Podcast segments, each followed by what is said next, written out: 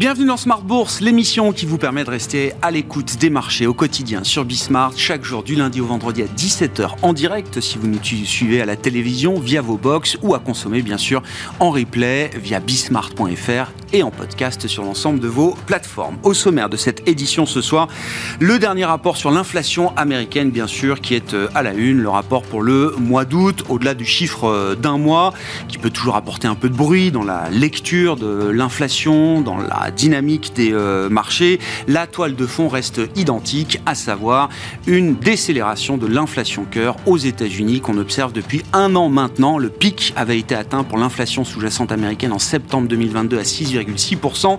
L'inflation cœur au mois d'août ressort encore à plus de 4%, il faut le noter, 4,3%.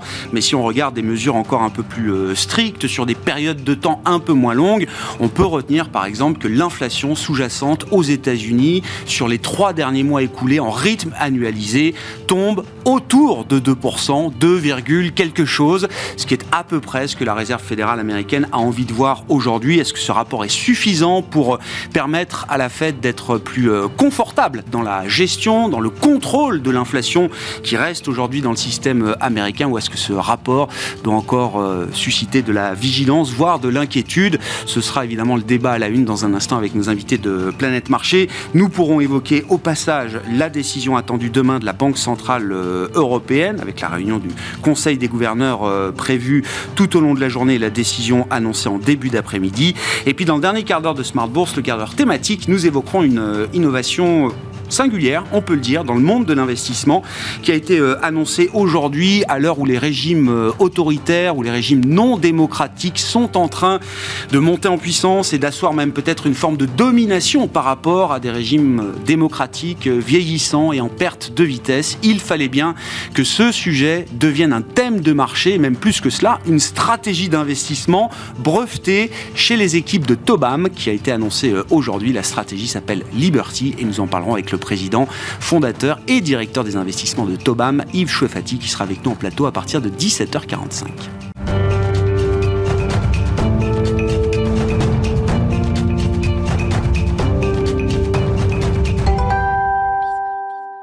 Mais d'abord, tendance mon ami, chaque soir en ouverture de Smart Bourse, le résumé du jour sur les marchés, les infos clés de la séance, avec euh, des indices en Europe qui restent toujours dans cette logique de range et une bourse de Paris qui euh, réduit légèrement ses pertes en fin de séance. Le résumé donc avec vous, Alix Nguyen. Et oui, euh, pas de réaction nette euh, au principal événement de la semaine. En août, l'inflation aux États-Unis a accéléré, et ce, pour le deuxième mois d'affilée, tiré notamment par la hausse des prix de l'essence à la pompe. Euh, les prix à la consommation ont augmenté de 0,6%. C'est même une nette augmentation comparée à la hausse de 0,2% en juillet. Sur un an, l'indice des prix à la consommation a progressé de 3,7%, à comparer ici avec les 3 3,2% du mois dernier. L'inflation corps est plus élevée qu'attendu mais reste modérée. Elle ressort à 0,3% sur un mois, 4,3% sur un an après une hausse de 4,7% en juillet. La donne ne change donc pas à une semaine de la décision monétaire de la Fed. Pour rappel, la Banque américaine se réunit mardi et mercredi prochain. À cet effet, la semaine dernière, plusieurs responsables de la Fed ont plaidé pour un maintien du taux des Fed Funds dans une fourchette de 5,25 à 5,5% en septembre avant la fête de la semaine prochaine, c'est bien la réunion de la BCE et la décision sur les taux d'intérêt directeurs en zone euro qui constituera le grand rendez-vous de demain pour les et investisseurs. Oui. Et pour certains euh, observateurs, la hausse des cours du pétrole pourrait inciter la BCE à durcir le ton. Euh, dans ses nouvelles projections, la BCE prévoit une inflation de plus de 3% en zone euro en 2024. Des projections qui renforcent la perspective d'un dixième resserrement consécutif demain. Du côté de la dynamique des marchés actions et des valeurs qui font l'actualité aujourd'hui, on notera la très belle hausse du titre Renault aujourd'hui à Paris. Oui, alors que la Commission européenne a ouvert une enquête sur les subventions accordées par la Chine à ses constructeurs de véhicules électriques. Carrefour est en net repli. Un ancien salarié accuse le groupe, dans un livre paru aujourd'hui, de maltraiter les responsables de ses magasins franchisés en leur imposant notamment des prix de gros trop élevés et des conditions contractuelles déséquilibrées. Ubisoft progresse fortement. L'éditeur de jeux vidéo profite de la présentation de l'iPhone 15 d'Apple, puisque ce dernier intègre les jeux développés par le groupe français.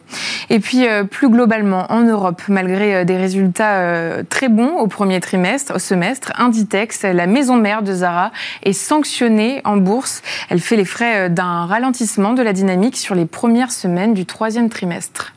Tendance, mon ami, chaque soir, en début d'émission, les infos clés de marché avec Alix Nguyen qui nous accompagnait ce soir dans Smart sur Bismart.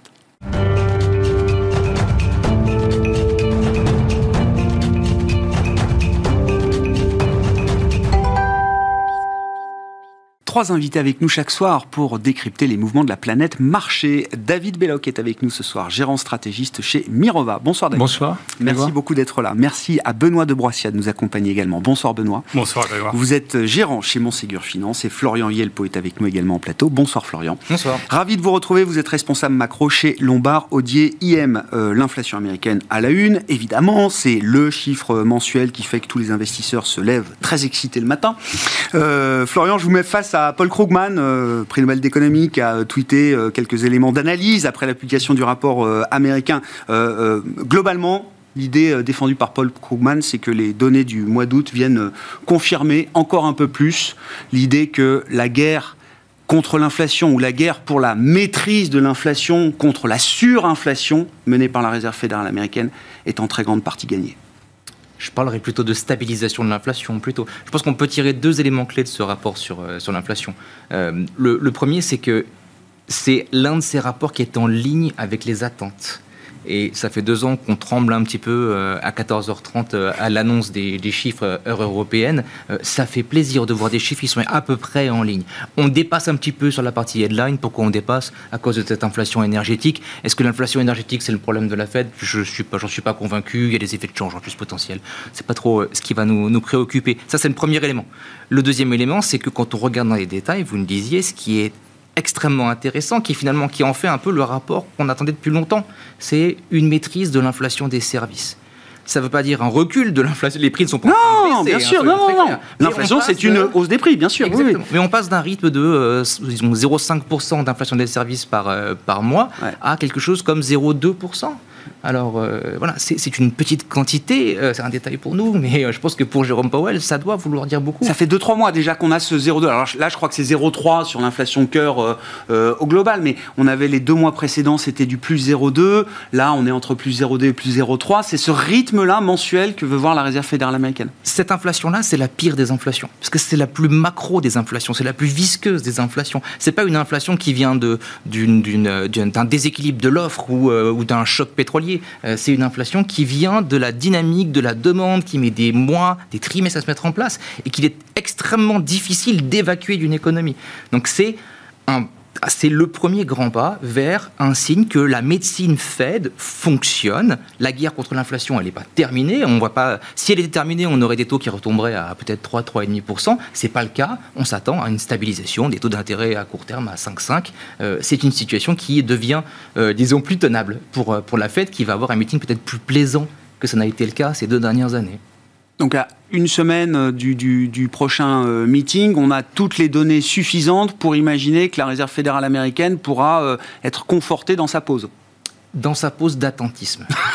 ils se sont achetés, ils ont réussi à s'acheter du temps pour voir et avoir du oui, ça ne préjuge pas de ce qui pourrait se passer dans trois ou six mois. C'est ce que vous dites, euh, Florian. On capte aujourd'hui euh, une remontée des, des, ISM, des enquêtes manufacturières. On capte des taux d'utilisation de capacités productives qui sont encore très élevés. Euh, donc il faut voilà, il faut preuve de faire preuve, disons, de, de, de, de prudence lorsqu'on fait ce genre de diagnostic. Mais dans l'ensemble, là, ils ont enfin une position tenable, qui est une position de fin de cycle où on peut garder les taux assez élevés pendant longtemps sans chercher à faire peur au marché sans chercher à vouloir voir euh, euh, presser davantage de hausse de taux. Ça, c'est euh, une bonne étape. Ça permettra aussi demain à la BCE d'établir une, politique en phase de ça, une politique de change notamment. Bien sûr, bien sûr. Le tout sans récession, David. C'est-à-dire que tout ce qu'on vient de décrire de la désinflation observée aux États-Unis et d'une Fed qui se retrouve dans une situation peut-être plus confortable aujourd'hui, avec cette stabilisation de la progression des prix euh, depuis euh, quelques mois qui est observée dans la partie des services, tout ça a été obtenu sans récession. Oui, tout à fait. C'est Paris réussi pour l'instant pour, pour la Fed, Jérôme Powell. Euh, donc on a sur ce chiffre d'inflation quelque chose qui est relativement rassurant, c'est qu'on a encore une composante shelter qui est sortie euh, quelque part au-dessus des attentes, et c'est la composante qui devrait normalement avoir le plus de potentiel de baisse. La composante euh, logement. Hein, logement, voilà, logement. Euh, compte tenu du fait qu'on a un marché de l'immobilier qui est, qui est bloqué, mais on a des taux donc d'emprunt, les mortgage rates à 7,5.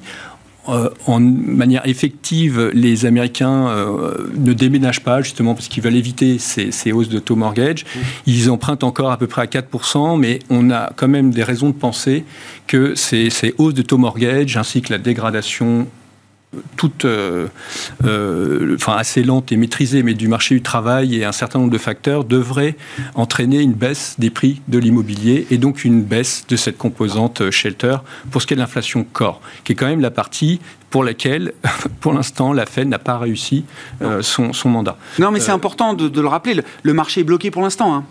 Personne n'a envie de se réengager sur un nouveau mortgage à 7 ou 7,5 quand euh, l'ancien, euh, déjà parfois, est remboursé et puis euh, est à des taux d'intérêt qui n'ont rien à voir avec ce que propose aujourd'hui C'est ça, on a eu un faux signal marché. avec une baisse des taux au printemps, on a des promoteurs immobiliers qui ont, essayé de faire revenir des, des, acheteurs sur, sur le marché.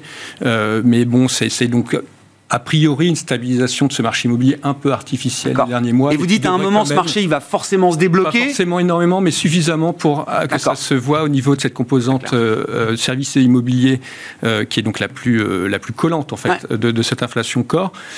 On a, bon, pour ce qui est de l'inflation headline, c'est une hausse effectivement du prix du baril. Donc on a les 0,3 attendus. On est complètement dans le, en ligne avec les attentes de 0,6 sur un mois, hein, je crois, l'inflation globale. Oui, mais 0, bien Et c'est 0,3, c'est la composante énergie, vous voulez dire Oui, de, le, la hausse de, par rapport au mois précédent, euh, du fait de cette composante énergie, c'est les 0,3 qui sont liés à cette hausse du prix du baril. Donc difficile de voir d'un point de vue académique et, de confirmer, mais une hausse de 10 dollars du baril, c'est une hausse du headlines de cet ordre de grandeur. C'est, à moins qu'il y ait une hausse généralisée du prix des matières premières, du prix de l'électricité, du vent, et voire même du coût des intrants, normalement pas de nature à euh, relancer une, accélération de l'inflation corps euh, à ce stade. Donc euh, je pense que c'est pour l'instant contrôlé. Et on a une, dégradation donc lente mais quand même présente du marché du travail avec une inflation salariale qui, qui fléchit. On voit donc recours à l'intérim, au nombre d'heures travaillées une hausse du taux de participation, euh, des, euh, des, équilibres entre les jobs vacants et les offres d'emploi qui s'équilibrent. Donc tout ça, c'est, pour répondre à votre question, euh, ce que la Fed attend, c'est-à-dire une, baisse graduelle de cette hausse et de cette inflation salariale sans trop impacter ce marché du travail qui crée encore 150 000 emplois par, mois. Et pour l'instant, c'est vrai que c'est ce qu'ils arrivent à obtenir ça donne l'idée que enfin, c'est l'état du monde actuel pour euh, les investisseurs, euh, Benoît. C'est soft landing, voire no landing. non mais on revient à cette idée, c'est Goldman Sachs, je crois, il y a quelques jours à peine, euh, coupait encore sa probabilité de récession 12 mois aux États-Unis à seulement 15%. Je sais pas ce que ça vaut, je sais pas même si c'est un signal contrariant, mais il y a des gens quand même, des économistes dans le marché, qui pensent que 2024, il y a des chances que ce soit pas encore l'année de la récession aux États-Unis. Oui, mais j'ai envie de dire que c'est la définition même du soft landing, c'est éviter l'écueil de, la récession avec euh, des effets qui peuvent être euh, assez indésirables d'une récession et puis le, la sortie de récession qui est jamais forcément simple et qui appelle parfois des réponses de politique euh, euh, de policy mix qui sont qui sont pas évidentes à apporter surtout à partir du hmm. point de départ qu'on connaît aujourd'hui donc non enfin moi mon sentiment c'est qu'effectivement dans les chiffres d'inflation qui, qui sont publiés aujourd'hui euh, on a tout de même une trajectoire claire de décélération sur l'inflation cœur. 4,3%, la statistique précédente, on était à 4,6% en, rythme annuel. Donc on a quand même des effets visibles de décélération. On venait, euh, il y a quelques trimestres de ça, de chiffres qui étaient au-delà de, 6%. Donc euh, c'est la traduction même du fait que la politique monétaire, les resserrements monétaires, portent leurs fruits. De la même manière, euh, le marché du travail qui est tendu, qui était particulièrement tendu, on voit quelques signaux, indicateurs avancés d'amélioration. Effectivement, les offres d'emploi euh, la demande par rapport aux offres d'emploi vacants euh, qui commence à s'améliorer, le taux d'émission, le fameux quit rate, euh, qui revient sur les niveaux pré-pandémie, qui, constitue un autre indicateur avancé, c'est-à-dire qu'il n'y a plus forcément d'arbitrage d'un emploi parce qu'il y a un salaire vraiment très supérieur ailleurs. Donc, et puis le taux de chômage qui remonte un peu, on était à 3,4, mm. on a remonté à, à, 3,8 sur les dernières statistiques.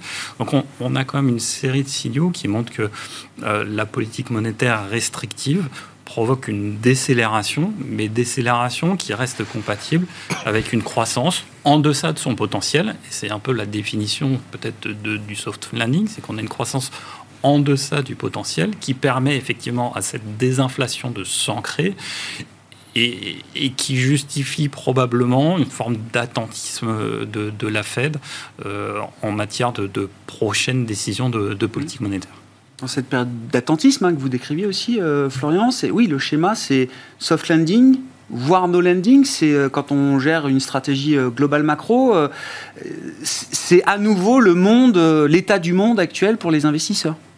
Qu'on en a parlé, il y a une multiplicité de scénarios qui s'offrent à nous et tous les trimestres, on arrive à, en changer. Aujourd'hui, qui est-ce qui est en charge de, de, nous délivrer le soft landing? Je pense, je suis pas sûr que ce soit complètement la Fed. Je pense qu'il y a une partie de politique fiscale qui est, euh, qui est assez forte. Euh, on, est, on échangeait à ce sujet-là.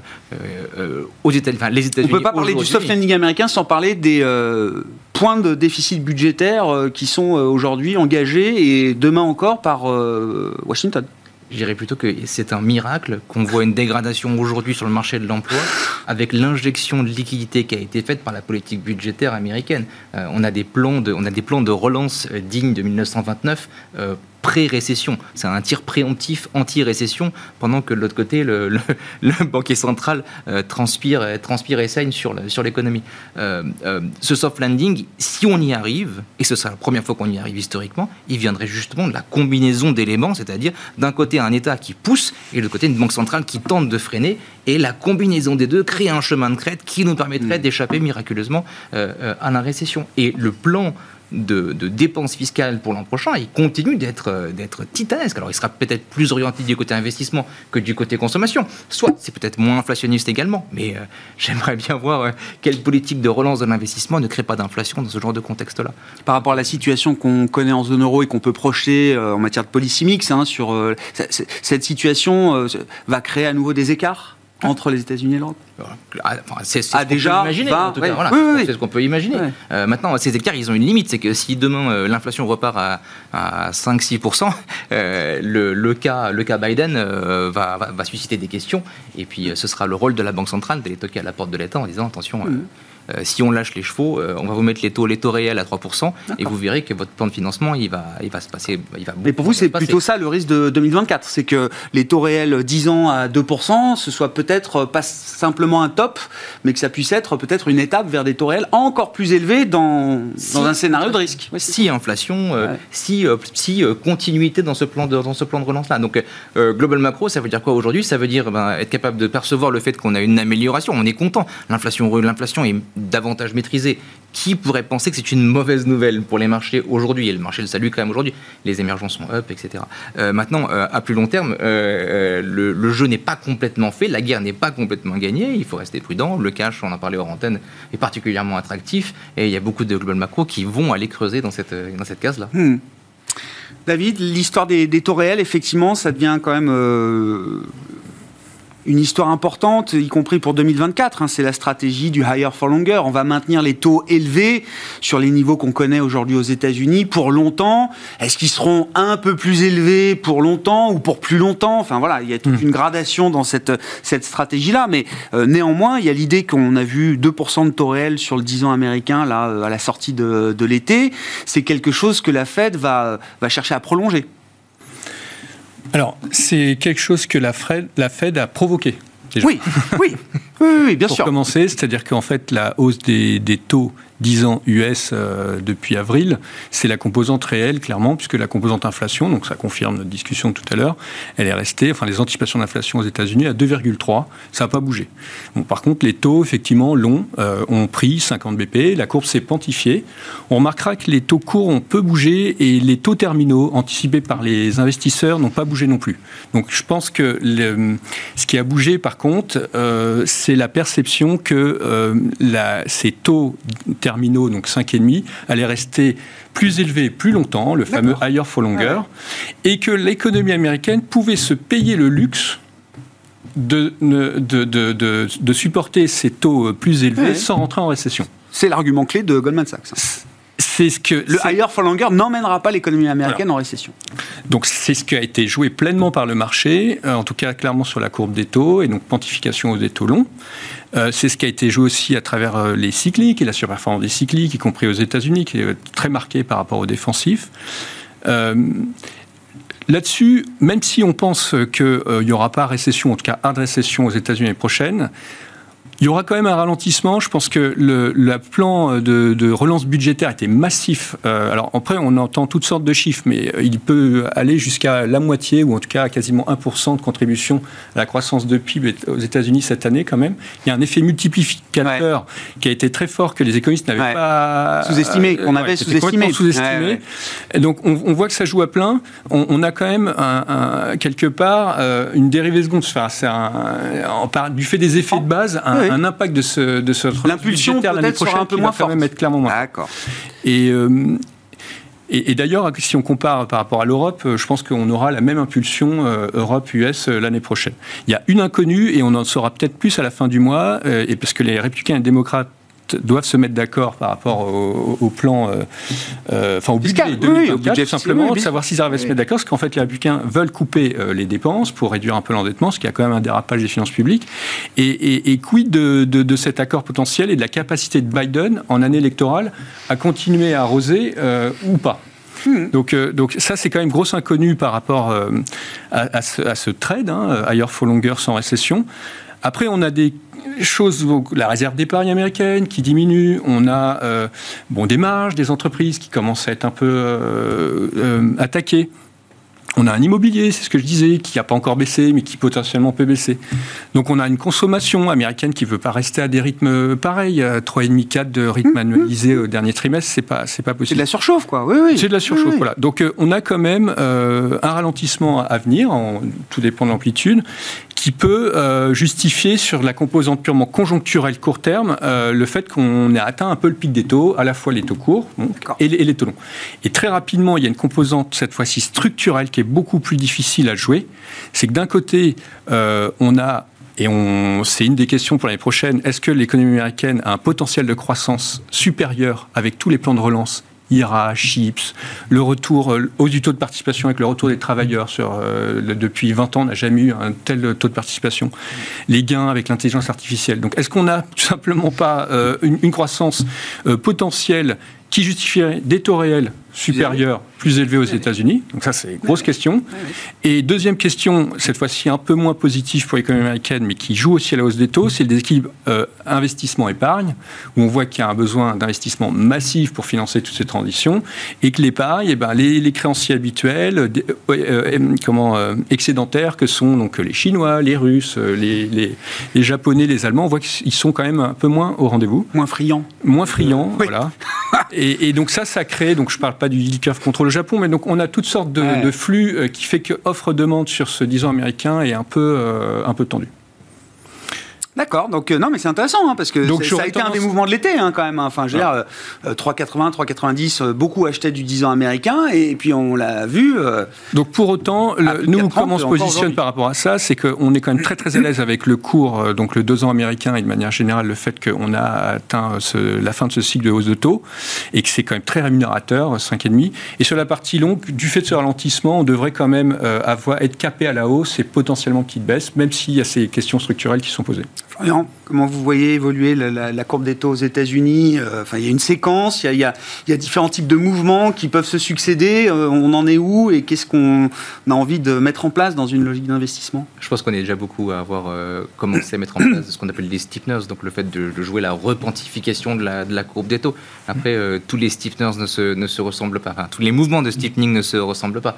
C'est-à-dire que vous avez deux types de mouvements, ce qu'on appelle un bear steep ou un bull steep. Donc, ce sont les taux longs qui montent ou les taux courts qui baisse. Euh, dans le premier des cas, c'est plutôt parce qu'on a, on aurait une continuité dans cette histoire de l'inflation, que l'histoire de l'inflation n'est pas encore terminée. Euh, ça, c'est plutôt généralement bon pour les equities, pas pour les, pas pour les obligations. Euh, l'autre, c'est plutôt un mouvement de récession. Donc, c'est plutôt le moment où la Banque centrale coupe ses taux. et là, et là la situation pour les actions est quand même plus, plus périlleuse, plus, plus délicate à gérer. pour le moment, on commence à.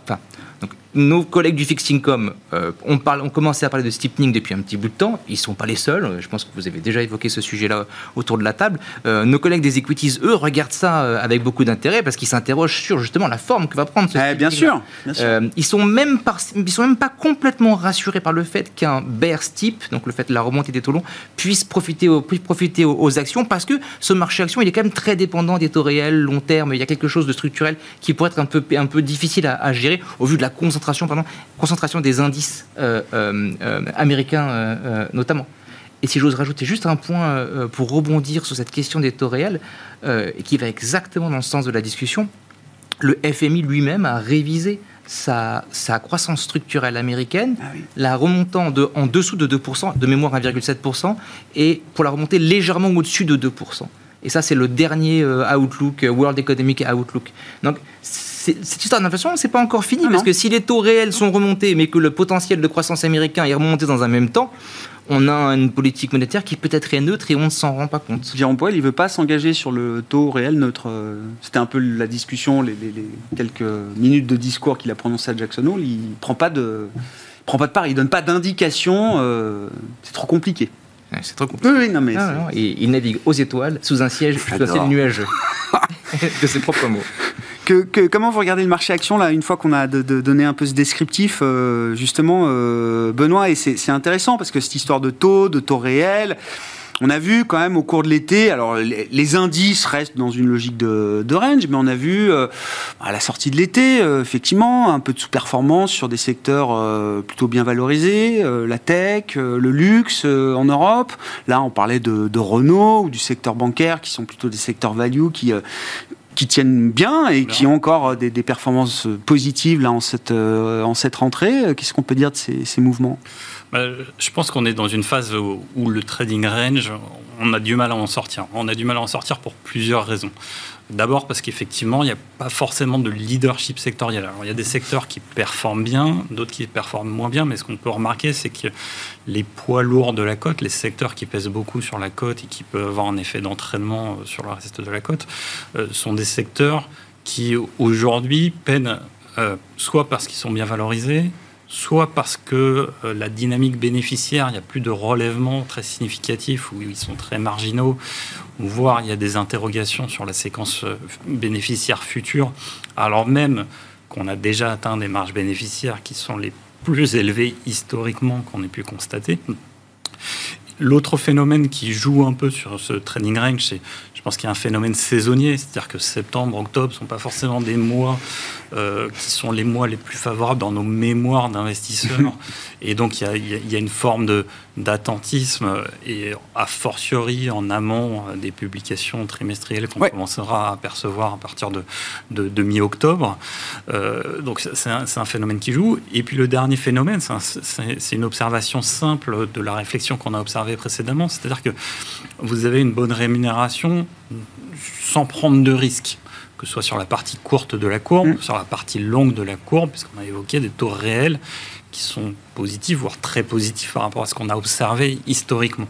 Donc l'incitation à aller prendre des risques si vous n'avez pas de phénomène accélérateur sur votre croissance de bénéfices, si vous n'avez pas d'éléments euh, vraiment pour vous conduire à penser que les estimations de bénéfices euh, sont... Euh, insuffisamment, reflètent insuffisamment les perspectives des entreprises, ben dans ce cas-là, vous restez peut-être un peu attentiste et, et, vous vous dites j'ai pas de raison de me désengager du marché, mais j'ai pas forcément de raison d'accroître mon allocation au risque euh, sachant qu'il n'y a pas de rémunération particulièrement généreuse du risque action. Ça, c'est une situation qui peut encore euh, durer, parce que c'est vrai que si le momentum action euh, s'épuise, comme vous le dites, il y a des, alternatives très intéressantes aujourd'hui dans le monde de, de, l'investissement. Est-ce qu'à un moment, ça peut fragiliser cette logique de, range qui tient, qui résiste très bien, hein, effectivement? Est-ce que c'est le risque à un moment? Est-ce que...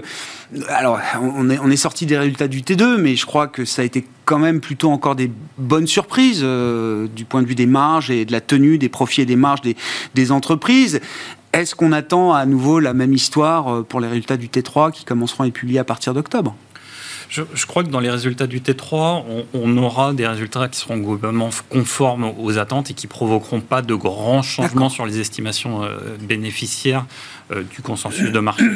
Maintenant, euh, ce qu'on peut dire sur les, sur les perspectives, c'est qu'il y a potentiellement une inconnue positive, ce sont les gains de productivité associés à l'intelligence artificielle. Mais à quel rythme ils se diffuseront et quel quantum, aujourd'hui, c'est très difficile de, le dire. Et puis, il y a un facteur euh, peut-être d'incertitude aussi, c'est le calendrier politique. On ne l'a pas forcément évoqué, mais les élections aux États-Unis, c'est comme une interrogation. Quand on, l'a évoqué, l'impulsion budgétaire est un facteur quand même euh, décisif sur la croissance constatée aux États-Unis, qui reste la zone un peu motrice euh, de l'économie mondiale. Euh, et est-ce que c'est pas un frein à l'investissement? Est-ce qu'il n'y a pas une forme d'attentisme? euh, la consommation qui a été très résiliente, effectivement, il y a eu un facteur euh, de consommation du filet d'épargne de, de, hmm accumulée euh, pendant le Covid qui lui aussi se, dissipe dans le temps. Donc voilà, tout, tout, mis en balance, moi je ne vois pas d'éléments vraiment tangibles de sortir de, ce trading range hmm. auquel on est un peu, dans lequel on est un peu acculé depuis, depuis maintenant. Ouais, quelques temps, ouais. Vous évoquiez les, émergents tout à l'heure, euh, Florian, effectivement, sur une séance comme celle d'aujourd'hui, c'est les actifs émergents qui tiennent euh, plutôt bien, alors que le pessimisme sur la Chine n'a peut-être jamais été aussi euh, extrême. un indicateur parmi d'autres, mais c'est la dernière enquête Bank of America auprès des fund managers mondiaux, une enquête mensuelle que tout le monde regarde sur les marchés. 0% des personnes interrogées dans le monde de l'investissement imaginent une amélioration de la croissance chinoise dans les 12 prochains mois. 0% très consensuel comme idée quand même. Absolument. Euh, euh, ce qui se passe, c'est que non seulement euh, c'est un marché donc, qui a aujourd'hui pricé pas mal de, mauvaises nouvelles d'ores et déjà, et en plus c'est un marché qui souffre de la remontée du dollar qu'on observe maintenant depuis ouais. 4 mois. Euh, ce qu'on pense tout simplement, nous, c'est qu'on est, on est plutôt dans une phase de fin de cycle. Une phase de fin de cycle, généralement, vous avez quatre euh, paris classiques euh, la remontée des taux, les émergents qui surperforment les développés, la baisse du dollar et la montée des matières premières. Et on tique quelques-unes de ces cases-là. Ça, ça, évoque des choses qui sont en train de se passer aujourd'hui. La partie qui manque, c'est peut-être un petit peu le dollar. oui. Avec ce rapport sur l'inflation, pour ne pas en reparler, avec potentiellement euh, euh, Christine Lagarde demain, qui pourrait mettre un petit coup de, un petit coup de vis, surtout dans le ton, euh, donner l'impression que 3%, un des prévisions d'inflation, mm, mm, mm. en dessus de 3%, ça mérite encore un peu de vigilance, oui. Exactement. En fait, une normalisation des taux réels en Europe également, on pourrait voir justement le dollar perdre un peu d'altitude, ça aiderait un petit peu le complexe émergent. Nous, c'est un petit peu comme ça que nos, nos portefeuilles sont, sont positionnés. On est assez neutre dans notre allocation en risque, enfin aux actifs risqués, euh, c'est pas une poche qu'on, comme on dit, dans laquelle on a envie d'ajouter ou de retrancher. Par contre, on a envie de changer un petit peu son mix, c'est-à-dire avoir un peu moins de développé, un peu plus d'émergent, euh, et surtout avoir un peu de matière première pour jouer un petit peu cette, cette petite reflation de fin de cycle qui pourrait être intéressante à, disons, à investir ah euh, à moyen terme. C'est, des phases de marché qui peuvent s'étendre dans le temps, les fins de cycle? Bah, souvenez-vous, euh, la seule dont je me souvienne, c'est 2007 et 2006-2007. Euh, et ça a été une phase très difficile à piloter parce que bah, beaucoup de gens anticipaient la récession à venir, euh, ont commencé à mettre en place des, paris justement longs, obligataires, longs duration. Et c'est des paris sur lesquels beaucoup de gens se sont empalés jusqu'à septembre 2007. Hmm. Donc, vous voyez, c'est une phase qui est difficile nerveusement, je pense, à, gérer. il faut juste regarder un petit peu textbook, enfin, dans l'histoire, qu'est-ce qui s'est passé sur, sur chacune de ces phases pour essayer de, repérer ces marqueurs mais ça peut durer plus longtemps qu'on ne le pense. J'ai souvenir de gérants crédits qui ont tenté de shorter le crédit en 2007 euh, et, qui, euh, qui ont vu, leur, leur, leur, pause coupée euh, Exploser, avant d'en profiter. bien sûr. David, sur la Chine, qu'est-ce qu'on ouais, qu'est-ce qu'on apporte comme élément d'analyse en cette rentrée, en ce mois de septembre 2023 Encore une fois, le, le pessimisme était déjà important on a le sentiment qu'il est peut-être encore, encore plus en cette euh, rentrée, euh, ne serait-ce qu'à travers la valorisation des marchés actions euh, chinois aujourd'hui Oui. Alors nous, on n'investit pas hein, pour des raisons ESG sur les, marchés domestiques chinois. Bon, c'est vrai que là, pour le coup, ils sont très peu détenus, avec une valorisation très attractive. Donc s'il y a un coup à jouer tactique, ça serait peut-être justement avec ce support action domestique chinois. mais donc on pense qu'on a vu les derniers chiffres, il peut y avoir une stabilisation, voire un léger rebond de la croissance en Chine euh, au T4, euh, mais ça reste des, mesures euh, bon, pour, pour éviter le, le crack. Mais, ça. structurellement... c'est pour pas que ça baisse plus, quoi. C'est pas pour stimuler. Bah, c'est pas, pas pour stimuler, mais c'est surtout que euh, bon, le, gouvernement chinois se doit d'éviter bien évidemment une récession, donc il fera le nécessaire et il a encore des marges de manœuvre budgétaires pour le faire. Mais est-ce que ce, ce deleveraging n'est pas voulu compte tenu des surcapacités euh, massives en infrastructure, en immobilier? Euh, On a des ménages qui sont trop endettés, des entreprises privées hors financières qui sont clairement trop endettées aussi. C'est des ratios, c'est 60 dettes sur PIB des, des ménages, c'est 230 sur, les, sociétés privées euh, euh, non, financières.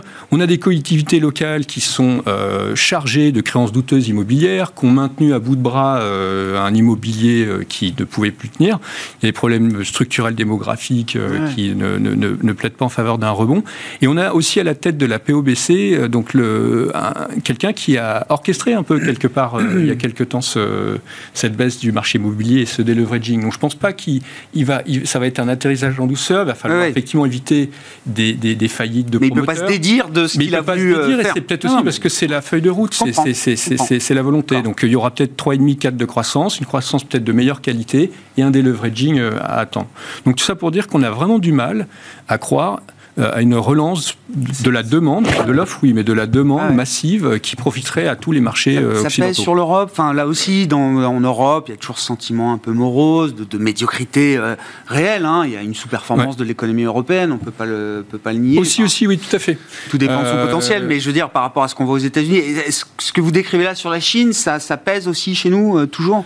Alors, on a quelques sociétés. évidemment, on est bien plus exposé Chine qu'aux États-Unis, ça paraît très clair. Surtout le CAC 40 et nos valeurs de luxe, semi-conducteurs, auto, euh, capital, enfin les, biens industriels aussi. L'Allemagne, oui. Donc euh, l'Allemagne, l'Allemagne, bien évidemment.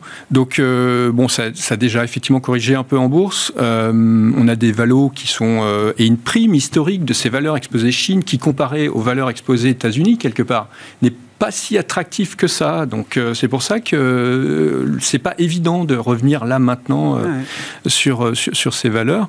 tant plus qu'elles sont pricées pour effectivement une croissance de BPA très élevée et, on, attendra.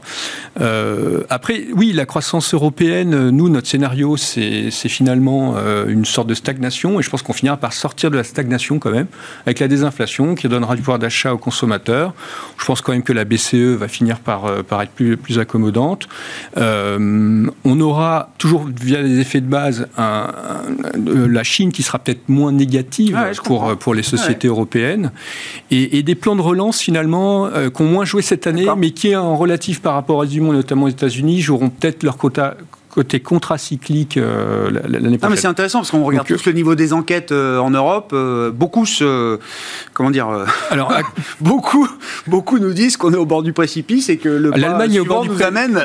Non, mais vous vous dites c'est peut-être c'est peut-être le, le, le point de départ d'un d'un momentum plus favorable. C'est possible, en tout cas pas une dégradation. L'Allemagne, effectivement, va être en récession. Il y a toutes les chances que ça dure encore un ou deux trimestres, mais on peut avoir une année 2024 euh, peut-être euh, un peu supérieure aux, attentes. Après, on a des valorisations actions européennes qui sont euh, assez attractives, surtout des compartiments qui price déjà une récession sur lesquels on pense qu'il y a de la valeur. C'est le cas donc des, banques et des financières, c'est le cas des automobiles et des cycliques. Alors là aussi, on a réduit, on était franchement surexposé, on a réduit compte tenu de ce côté cyclique, mais on a encore un peu de valeur dans, dans certaines de ces de ces secteurs. Benoît, Bon, je vous laisse commenter sur le marché européen, euh, s'il y a des, choses à, dire. Il y a forcément des choses à dire. Puis je voulais qu'on dise un petit mot des, grandes IPO, le retour un peu des grandes introductions. Donc c'est Harm Holding euh, aujourd'hui. Euh, il y a d'autres emblèmes du monde de la consommation, de la mode. Birkenstock qui prépare également son entrée sur le marché américain. Puis il y en a d'autres là. Il y a une fenêtre de tir visiblement qui semble favorable pour les investisseurs. Oui, effectivement, les banquiers d'affaires arrivent avec euh, des nouveaux dossiers à introduire en bourse. Et peut-être ce qu'il faut saluer, c'est que les dossiers qui sont euh, présentés aux investisseurs sont des, sont des dossiers qui sont des grands noms euh, relativement bien connus et avec des tendances de croissance qui semblent bien installées.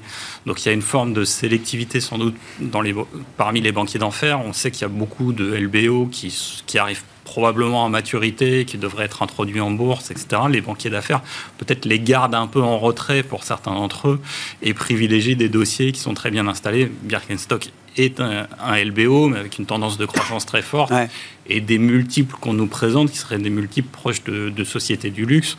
Donc, euh, a priori, des dossiers très attractifs en termes de marge et de, tendance de croissance. Euh, ARM, forcément, on l'inscrit assez bien dans le, dans le le méga trend de l'intelligence artificielle euh, dont on, dont on nous parle beaucoup en, ce moment. Il y a un autre dossier en Allemagne qui est un, beau dossier euh, dans le packaging pharma, shot pharmaceutique qui, qui, qui adresse bien le marché de l'obésité qui devient ah. le ah nouveau segment, le nouvel Eldorado dans la, dans, dans la pharma, puisque...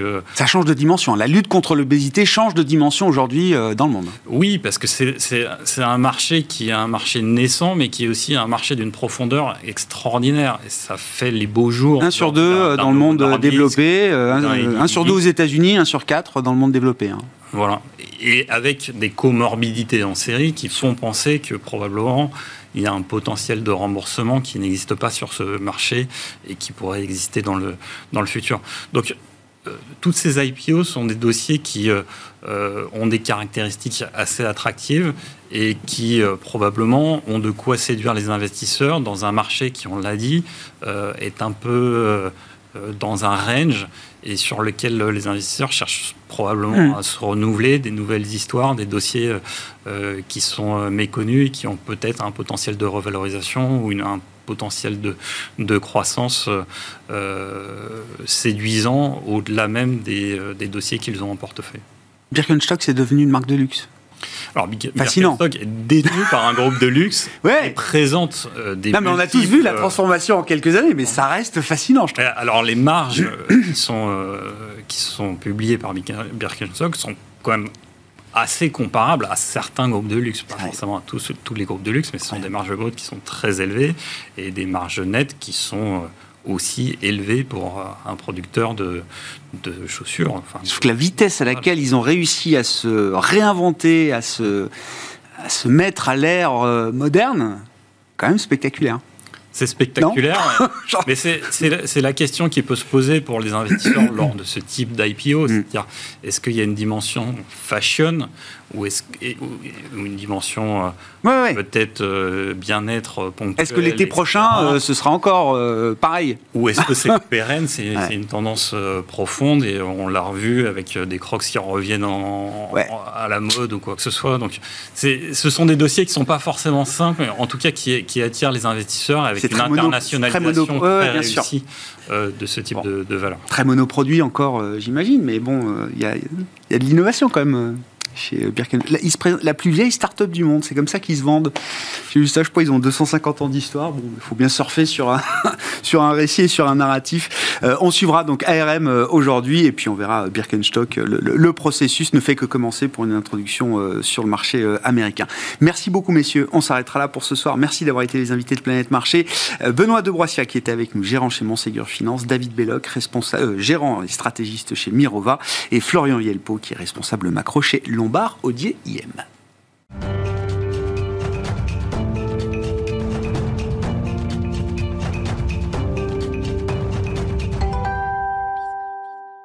Le dernier quart d'heure de Smart Bourse chaque soir, c'est le quart d'heure thématique. Le thème ce soir, alors je le dévoile, investir dans la démocratie, puisque c'est l'innovation singulière, je dois dire, qui est apportée par les équipes de Tobam aujourd'hui sur le marché en France et en Europe et partout dans le monde. Yves Chouefati est à mes côtés, président fondateur, directeur des investissements aujourd'hui de Tobam. Bonsoir Yves. Bonsoir. Merci beaucoup d'être d'être là. C'est d'une limpidité, c'est la, puissance de la simplicité. Dans ce que vous décrivez de cette stratégie, donc qui s'appelle Liberty, après Maximum Diversification copyrighté, un breveté qui a fait le succès de Tobam jusqu'à aujourd'hui. Donc nouvelle stratégie brevetée avec le copyright qui s'appelle Liberty, c'est comme ça Tout à fait, euh, Liberty, ouais. Et, j'ai repris quelques chiffres. Un tiers de la population mondiale vit sous régime autoritaire. C'est des données du Haut Conseil ah, euh, aux, droits humains de, de l'ONU qui date de 2022. Le nombre de pays qui tendent vers des régimes autoritaires est trois fois supérieur au nombre de pays qui tendent vers la démocratie aujourd'hui. Il fallait donc qu'une stratégie d'investissement adresse, comme on dit en mauvais français, cette question-là. Et vous savez pourquoi il fallait cela? En fait, euh, moi j'ai une confession à vous faire. Je ne suis pas prêtre, je ne suis pas rabbin, je ne suis pas moufti, je ne suis pas imam, je ne suis pas bonze. Et donc mon métier, c'est pas d'essayer de distinguer le bien du mal. Le métier d'asset manager, c'est d'essayer de distinguer ce qui marche de ce qui marche pas sur le long terme. C'est ça le métier d'asset manager. Et en fait, pourquoi il faut le faire? Tout simplement parce que la démocratie, le pluralisme, la liberté d'opinion, les droits de l'homme, eh ben, ça marche économiquement. Et le petit problème qu'il y a avec l'autocratie, ben, c'est tout simplement que ça ne marche pas. Mm. Et ça, l'histoire est pleine d'exemples comme ça. Quand vous vous exposez à la tyrannie, vous vous exposez à une courbe en J inversée. Pendant quelques années, éventuellement, vous allez faire un peu d'argent. À la fin, vous allez tout perdre. Le pays le plus attractif pour un investisseur court-termiste en 1930, bah, c'est l'Allemagne. Ils construisent des usines, ils construisent des autoroutes, ils construisent euh, une armée. Et vous allez faire plein d'argent si vous investissez en Allemagne dans les années 30. À la fin, vous allez tout perdre, y compris votre âme. Moi, j'ai même des exemples plus récents. Euh, on se parle depuis quelques temps, Yves. Donc, euh, je raconte ce que les gérants et les investisseurs euh, viennent me raconter depuis des années. Moi, je me souviens très bien des années, des années Chine. Ah, mais tu comprends, la Chine, c'est super le régime est un peu autocratique, un peu autoritaire, certes, mais au moins, quand on prend une décision à Pékin, ça va vite, ça s'applique partout. Comme en Allemagne en 1930. Aujourd'hui, qui veut investir en Chine? Personne, zéro. Terminé. Ils sont tous vaccinés. Non, mais c'est. Donc, tout ça est validé, alors, euh, non seulement par l'expertise quantitative mathématique que vous avez euh, développée euh, chez, chez, chez, chez, Tobam, mais, mais l'idée que la, la, la, performance économique, la prospérité est conditionnée. est conditionnée à un régime politique stable comme celui de la démocratie, ça, c'est validé académiquement. Il y a, ah, il y a de la recherche depuis longtemps. D'accord. Il y a énormément de recherches là-dessus qui, qui, démontrent effectivement que le coût économique hein, de l'autocratie, le coût économique économique du totalitarisme est énorme et que les bénéfices hein, de la démocratie, des droits de l'homme, économiquement parlant, sont énormes. Alors il y a une erreur qu'il ne faut pas faire. Hein. L'erreur, elle consiste à, si on vous pose la question, euh, quelle est l'exposition de ce portefeuille à la Russie? Il ne faut jamais répondre, il y a 0,3% d'actions russes dans ce portefeuille. Parce que la très grande majorité de votre exposition à l'autocratie, elle est indirecte. Vous allez acheter des titres cotés dans les pays démocratiques qui eux-mêmes ont investi lourdement dans ces pays-là. Donc moi, ce que je dis toujours, hein, c'est que quand vous regardez un portefeuille, il ne faut jamais regarder les poids. Il faut toujours chausser ses lunettes de corrélation. Et c'est en fait la majeure partie de votre exposition à la tyrannie, eh ben, elle est indirecte. Et donc c'est très important de regarder titre par titre les titres dans lesquels vous allez, euh, dans lesquels vous allez investir, pour veiller à ce que ces titres-là ne soient pas trop sensibles à ce qui se passe dans les pays où règne l'arbitraire. Hein, et en fait l'irrationalité économique. Voilà, la Russie est un exemple parfait. Vous, combien c'est? 1000 entreprises côté en dehors de Russie, hein, c'est ça, c'est le chiffre que vous donnez, euh, se sont vus euh, tout couper euh, ou ont été obligés de tout couper. Et il en a résulté 240 milliards de dollars de pertes. De pertes. ça, c'est pas moi qui calcule, hein, c'est l'université de Yale. 240 milliards de pertes, bien plus que ce que le monde occidental possède en actions russes. Hmm. Donc la majeure partie de l'exposition à la Russie était une exposition indirecte. Hein, la Société Générale a ah, malheureusement dû perdre 44 milliards de dollars l'an dernier. McDonald's Combien Canada. 10, 15 ans d'efforts sur le marché russe pour une banque euh, comme celle que vous avez citée. Bah, tout à fait. Parti en fumée comme ça en, quelques semaines euh, à peine. Euh, comment ça marche? Voilà, l'idée est parfaitement légitime et parfaitement validée, si je puis dire, Yves. Comment est-ce que vous en avez fait une stratégie d'investissement? Avec l'expertise de, Tobam Comment ça se décline?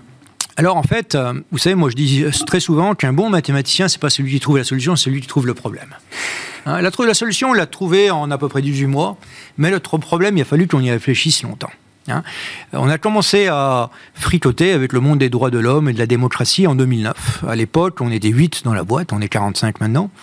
Et j'avais dit à mes collègues, il va falloir qu'on trouve une cause de philanthropie, un champ de philanthropie. Et après pas mal de discussions, on a décidé que ce serait les droits de l'homme, parce que c'est le moyen ultime hein, du développement économique.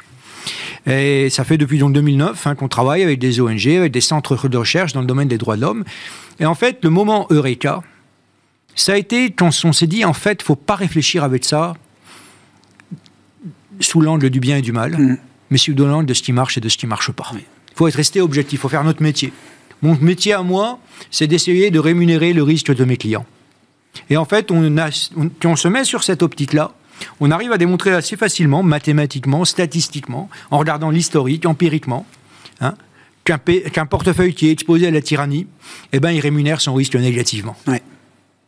Et, ça, c'était la solution. Ça, c'est la clé de la stratégie. C'est-à-dire, tout à fait. Euh, l'idée, c'est plus de profiter, entre guillemets, de la rémunération négative du facteur tyrannie. De l'éviter. De l'éviter. De l'éviter. Hein. Donc d'avoir un portefeuille qui est faiblement exposé à ce. Donc là, notre approche, c'est une approche en deux étapes. Une première étape, elle va consister à mettre en évidence l'existence de ce facteur de risque, donc elle va arriver à le quantifier.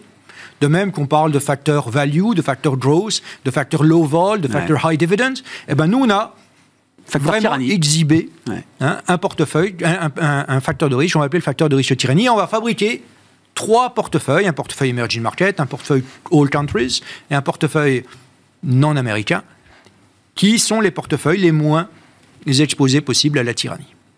Euh, vous avez backtesté tout ça, j'imagine. Ah oui, oui c'est pas seulement nous qui l'avons fait. Hein. On a confié ça à, un, ce qu'on appelle un index provider, un calculateur d'indices. c'est eux qui ont fait, qui ont, publié. Donc toutes les, toutes les séries sont sur Bloomberg, elles sont accessibles à ceux qui, prennent le Mais ça donne quoi? Parce que qu'est-ce que vous vendez là dans cette stratégie pour, euh, pour vos clients euh, et futurs clients de cette stratégie? Qu'est-ce que, qu'est-ce que vous leur vendez comme espérance?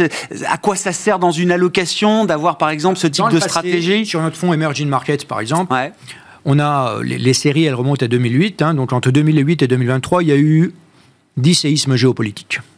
Hein. Euh, la, réaction de notre portefeuille à ces séismes géopolitiques est toujours la même. Mhm. le, dernier séisme géopolitique, c'est l'invasion de l'Ukraine par la Russie. Le premier trimestre 2022, le trimestre de l'invasion, l'indice market cap qui ne regarde pas ce facteur-là, il baisse de 8% notre portefeuille il progresse de 5%. C'est un portefeuille qui est long only, qui investit uniquement dans les actions de l'emerging markets, mais qui a bien attentivement détouré les boîtes exposées à la tyrannie. Et la, différence de performance est assez énorme. Hein. Depuis le début de l'année, notre portefeuille emerging market surperforme l'indice d'à peu près 7%.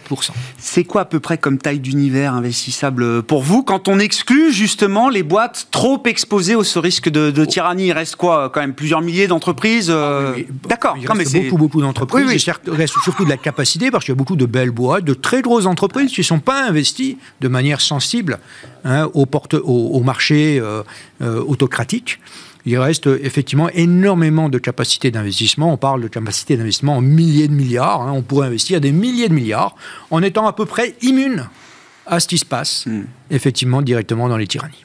Vous l'avez dit en introduction, euh, Yves, c'est pas la question du bien et du mal, c'est la question de ce qui marche. qui marche.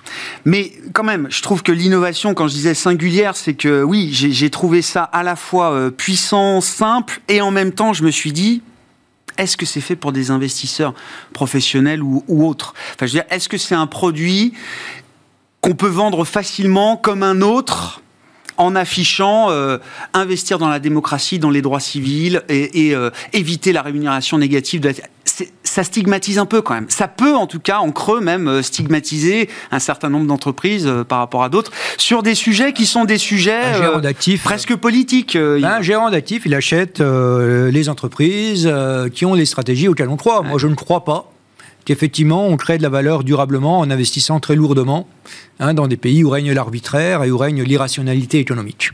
Hein. Euh, vous savez, euh, ça fait longtemps, hein, depuis 2009 euh, au moins, qu'officiellement à Tobam, on s'intéresse à, la démocratie, aux droits de l'homme et à ce genre de choses. Ça fait à peu près six ans que je dis à mes collègues, il y a un truc qui est en train de se, changer, de se passer auprès des investisseurs américains.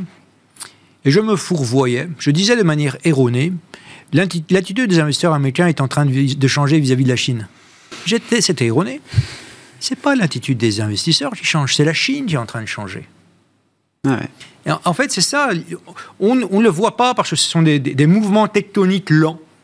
Mais si vous voulez, la, géostratégie est en train de se mettre en place tout doucement. Mm. Les choses changent. Et en fait, on va finir par sanctionner ces changements au niveau de la manière dont on gère les portefeuilles. Les gens vont s'éloigner de ces portefeuilles, vont s'éloigner de ces valeurs, et ces valeurs, elles vont baisser parce qu'on va avoir tendance à les vendre. Et la conséquence de ça, eh ben, c'est ceux qui auront pris les bonnes décisions tôt, ben, ils en tireront plus de profit que les autres. C'est très bien. Vous avez objectivé, de quelle manière vous avez objectivé l'idée de démocratie, de droit civil et, à l'inverse l'idée de, tyrannie, sachant que c'est des concepts qui peuvent évoluer peut-être aussi au fil du temps et au fil de l'histoire, euh, Yves. J'ai une autre confession à vous faire. Non seulement je suis pas prêtre, et pas rabbin, et pas moufti, et pas imam, et pas bonze, mais en plus je suis pas un expert. Hein, je suis un expert de construction de portefeuille. Je suis pas un expert de la science politique, etc. Non, mais cette expertise, il faut la chercher. Ah voilà. Il faut Alors, accéder. En fait, un quant, qu'est-ce qu'il fait? Un quant, il exploite des datas, des données. Et figurez-vous, des données, il y en a plein. Il y en a plein. Il y a une, je vous, je vous invite, je ne fais pas de la pub, mais allez sur un site internet qui s'appelle Videm, v-dem.org, je pense. Videm, c'est un institut de recherche sur la démocratie qui publie de la recherche depuis 1789.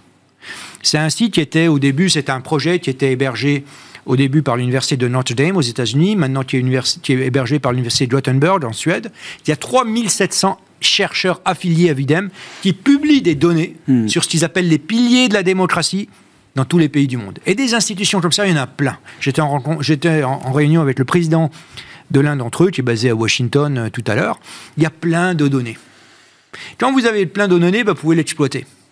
Alors, toutes les données ne sont pas complètement subjectives, mais ça, ce n'est pas un problème. Pourquoi? À cause d'un phénomène sociologique très intéressant. Ce, ce, phénomène sociologique, il a été expérimenté plein de fois.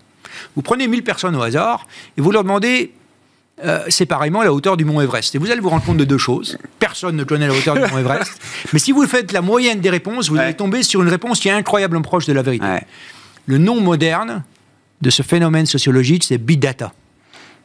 Chacun des data n'a pas besoin d'être fiable pour qu'on puisse le synthétiser de manière extrêmement fiable. Comprends. Et si on synthétise ce data, ces, ces data avec un simple rating entre 0 et 10, tu dis, bah, si vous êtes à 0, vous êtes sans doute la Corée du Nord. Si vous êtes 10, vous êtes sans doute le paradis. Si vous êtes en dessous de 6, vous n'êtes pas une démocratie. Si vous êtes au-delà de 6, vous êtes une démocratie. Ben vous avez le scoring. Effectivement, le scoring démocratique et c'est assez fiable. Et quand vous regardez ces scores, ils sont pleins de bon sens. Mm. Hein, vous voyez des pays qui étaient proches de la démocratie, qui étaient légèrement au-dessus ou légèrement en dessous de 6, puis tout d'un coup, vous avez l'élection d'Erdogan, et la situation en Turquie, du point de vue de la démocratie, se dégrade.